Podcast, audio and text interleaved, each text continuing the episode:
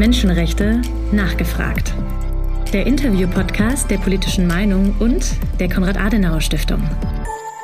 Heute mit Jascha Neutenius, Menschenrechtsbeauftragter der Bahai-Gemeinde in Deutschland. Lieber Jascha, herzlich willkommen zum sechsten Podcast Menschenrechte nachgefragt der politischen Meinung und der Konrad-Adenauer-Stiftung. Du bist der Beauftragte für Außenbeziehungen der Bahai-Gemeinde in Deutschland und ihr Sprecher in Menschenrechtsfragen gegenüber der Politik.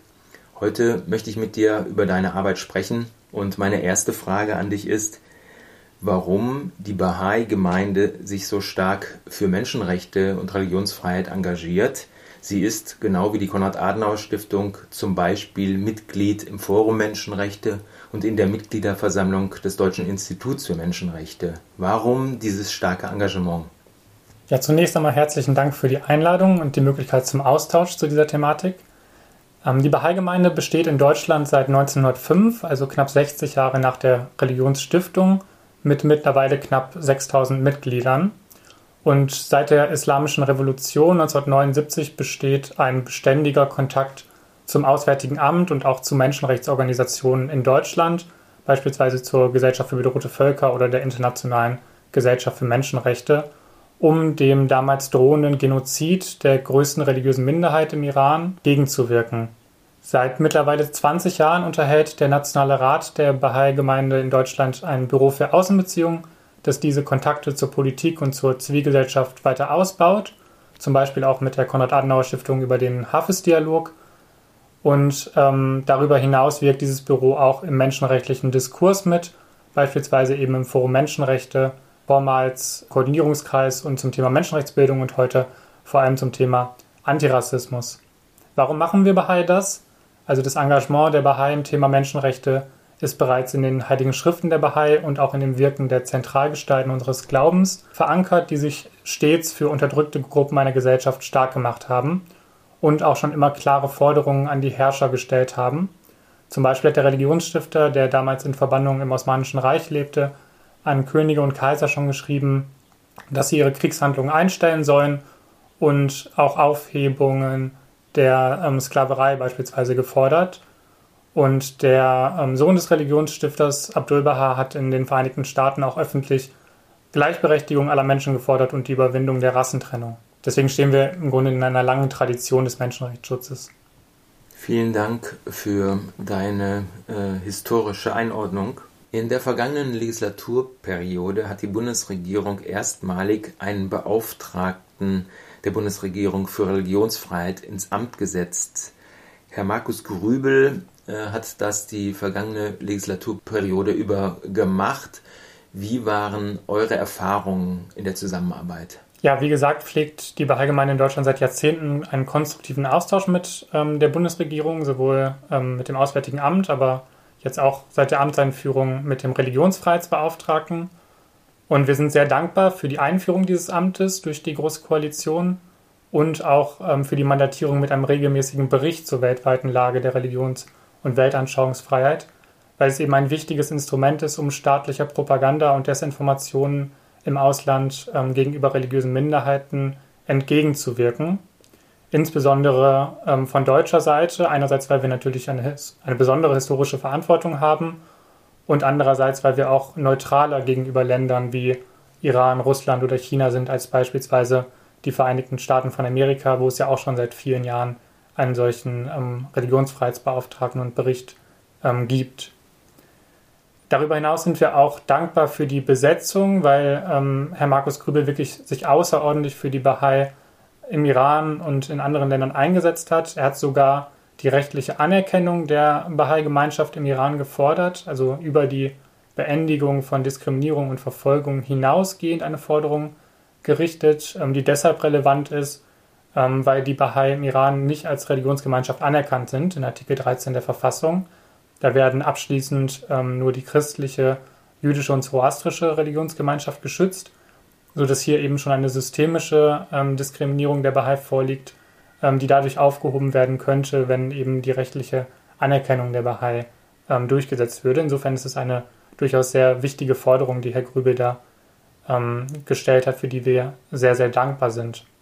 Außerdem hat Herr Grübel auch das jahrzehntelange soziale Handeln der Bahai-Gemeinde in Deutschland betont, ähm, wodurch den hier lebenden Iranern auch nochmal verdeutlicht wird, dass die Bahai ein wichtiger Teil der Zivilgesellschaft sind und auch ihr Heimatland, also auch den Iran, aus den tiefen Krisen heraushelfen könnte, wenn ihnen denn die Freiheiten gewährt würden, die ihnen völkerrechtlich zustehen. Vielen Dank für diesen positiven Rückblick auf die vergangene Legislatur. Erstaunlicherweise äh, steht im Koalitionsvertrag der neuen Bundesregierung das Thema Religionsfreiheit nicht. Dennoch wurde erneut ein Beauftragter der Bundesregierung für Religionsfreiheit ins Amt gesetzt. Was für Erwartungen hat die Bahai-Gemeinde an die neue Bundesregierung und an diesen neuen Beauftragten für Religionsfreiheit? Ja, wir erwarten natürlich jetzt auch von dem Nachfolger Frank Schwabe, dass ähm, ein Bericht, den er ja in diesem Jahr verabschieden wird, die Lage der Bahai im Iran in deutlicher Sprache darstellt und auch auf die regionale Rolle ähm, des Iran eingegangen wird. Und wir sind auch dank eines persönlichen Treffens mit Herrn Schwabe hoffnungsvoll, dass er auch an den äh, großartigen Dienst des Vorgängers Markus Krübel anknüpfen wird. Denn der Schutz der Menschenrechte weltweit ist, ähm, wie wir wissen, seit jeher ein wichtiges Anliegen der Bundesregierung, muss möglicherweise aber noch konsequenter in den bilateralen Beziehungen auch eingefordert und zur Bedingung von Handelsbeziehungen gemacht werden. Und dabei muss insbesondere natürlich die Religions- und Weltanschauungsfreiheit auch in den Blick genommen werden, weil sie für den Großteil der Weltbevölkerung eben das existenzielle Menschenrecht ist. Also die religiös-spirituelle oder auch weltanschauliche Überzeugung ist eben für die meisten Menschen weltweit identitätsstiftend und identitätsprägend. Und insofern ähm, besteht eben eine besondere Notwendigkeit, dieses ähm, Menschenrecht zu schützen und wir wissen auch, dass es eines der am weltweit stärksten bedrohten Menschenrechte bis heute ist, sodass es eben wirksamer Schutzmaßnahmen bedarf.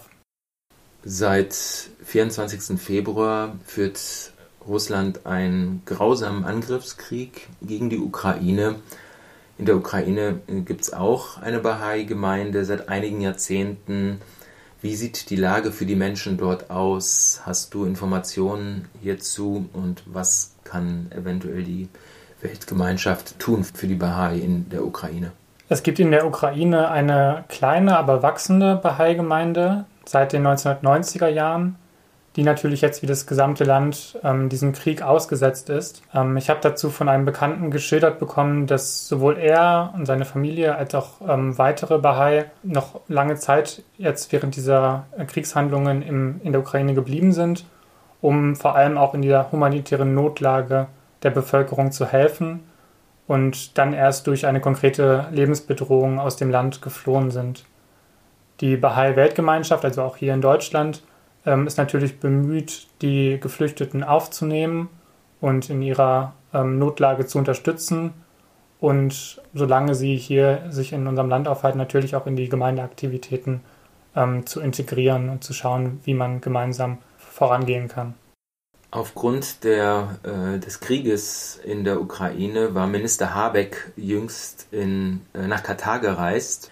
Auch in Katar äh, gibt es eine Bahai-Gemeinde. Der Minister hat angegeben, dass er mit der katarischen Regierung auch über Menschenrechtsfragen gesprochen hat. Inwieweit wartest du, dass solche Gespräche etwas für die Bahai, für die Situation der Religionsfreiheit in Katar äh, verbessern könnten? Ja, in Katar leben die Bahai seit knapp 70 Jahren und manche haben sogar auch die katarische Staatsangehörigkeit. In den letzten Jahren beobachten wir aber zunehmend diskriminierende Maßnahmen, die verdeutlichen, dass die katarische Staatsführung das Ziel verfolgt, die Bahai aus dem Land zu vertreiben, also eine friedliche Religionsgemeinschaft auszumerzen, um die eigene Ideologie im Land zu festigen. Ganz konkrete Maßnahmen ähm, sind die grundlose Verweigerung von für Anstellungen erforderlichen Führungszeugnissen, grundlose Kündigungen, Entzug von Aufenthaltsgenehmigungen, ähm, eine Aufnahme in eine schwarze Liste zur Einreiseverhinderung oder auch grundlose Abschiebungen aus dem Land. Und im vergangenen Jahr gab es auch eine langjährige Haftstrafe unter einem haltlosen Terrorismusvorwurf. Dieses Strafverfahren wurde in Abwesenheit des Angeklagten geführt. Und das alles führt dazu, dass ähm, Familien in Katar voneinander getrennt werden und auch die Gefahr der vollständigen Ausrottung ähm, der Gemeinde geschaffen wird. Das ist natürlich einer von zahlreichen menschenrechtlichen Missständen in Katar. Am prominentesten ist natürlich die Situation ähm, um die Arbeiter bezüglich der Stadionbauten der Fußballweltmeisterschaft. Und im Gesamtkontext dessen muss die Bundesregierung natürlich bei der Verhandlung von Wirtschaftsverträgen die Verbesserung der Menschenrechtslage zur Bedingung machen, weil wir uns ansonsten natürlich als Bundesrepublik unglaubwürdig machen und unsere eigenen Wertvorstellungen auch kompromittieren würden. Wir schätzen es so ein, dass der Einfluss ähm, in solchen Verhandlungssituationen am höchsten ist, weil eben auch für Länder wie Katar die wirtschaftlichen Erträge jetzt als Gegenwert ähm, bestehen. Und deswegen dürfen wir die aktuelle Chance während der äh, jetzigen Erdgasverhandlungen nicht verpassen, um menschenrechtliche Mindeststandards eben zu etablieren. Äh, trotz des Einsatzes der Bundesregierung äh, und auch anderer Akteure wie der EU haben viele Bahai äh, ihre Heimatländer verlassen müssen, nicht nur Katar.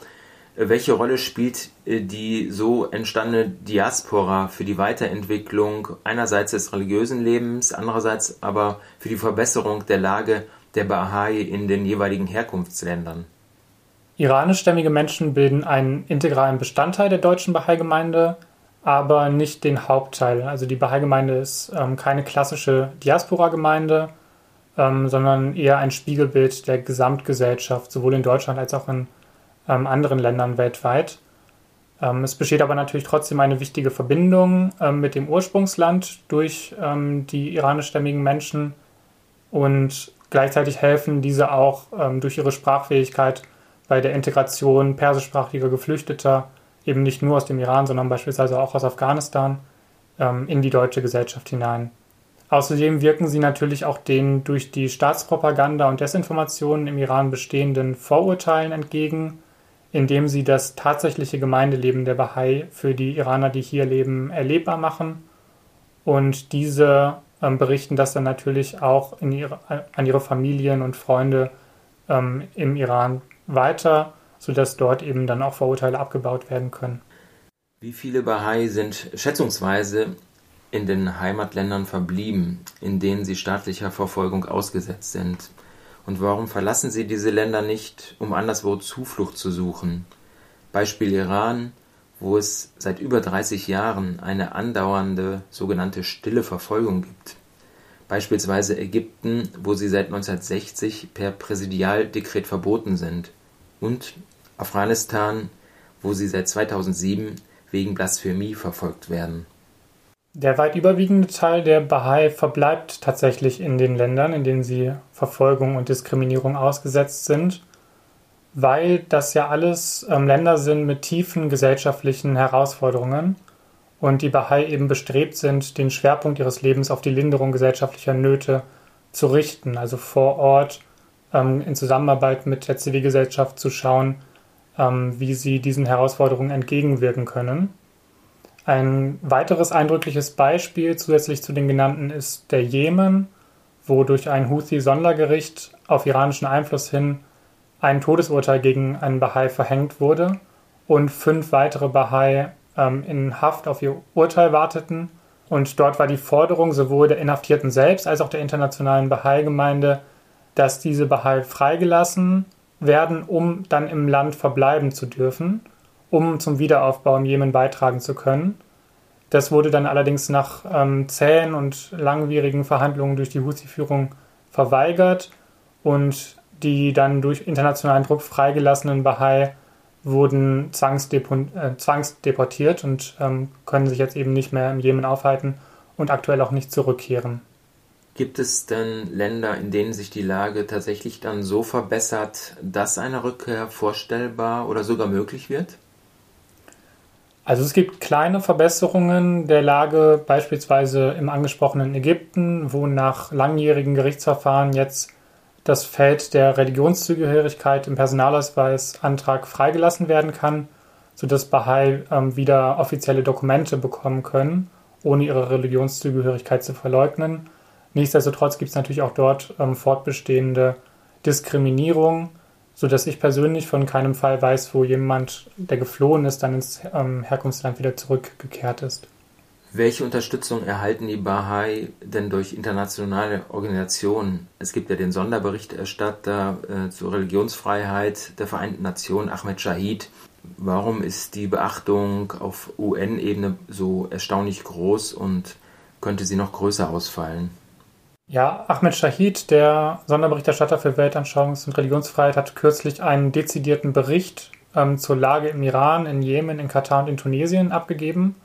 Insofern ist es natürlich eine besondere ähm, Aufmerksamkeit, die dort bei den Vereinten Nationen auf das Thema gelenkt wird, was auch sicherlich damit zusammenhängt, dass die internationale Bahai-Gemeinde schon seit der Gründung der Vereinten Nationen ähm, Büros ähm, sowohl in Genf als auch in New York hat und dort als NGO akkreditiert ist und sich da auch für zahlreiche progressive Themen einsetzt. Also neben Menschenrechtsschutz auch Themen wie Gleichberechtigung der Geschlechter, Klimagerechtigkeit, Überwindung von Armut und weitere ähm, nachhaltige Entwicklungsziele und insofern natürlich auch eine ähm, langfristige gute Beziehung zu ähm, vielen Regierungen aufgebaut hat.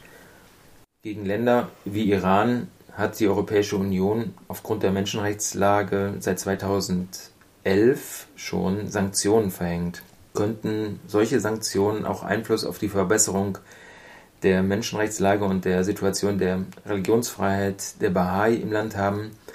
Gibt es Beispiele hierfür oder für die Wirkung anderer menschenrechtspolitischer Instrumente? Ja, in diese Sanktionsliste sind auch einige Verantwortungsträger der iranischen Justiz ähm, aufgenommen worden, unter anderem eben wegen Beteiligung an der Bahai-Verfolgung.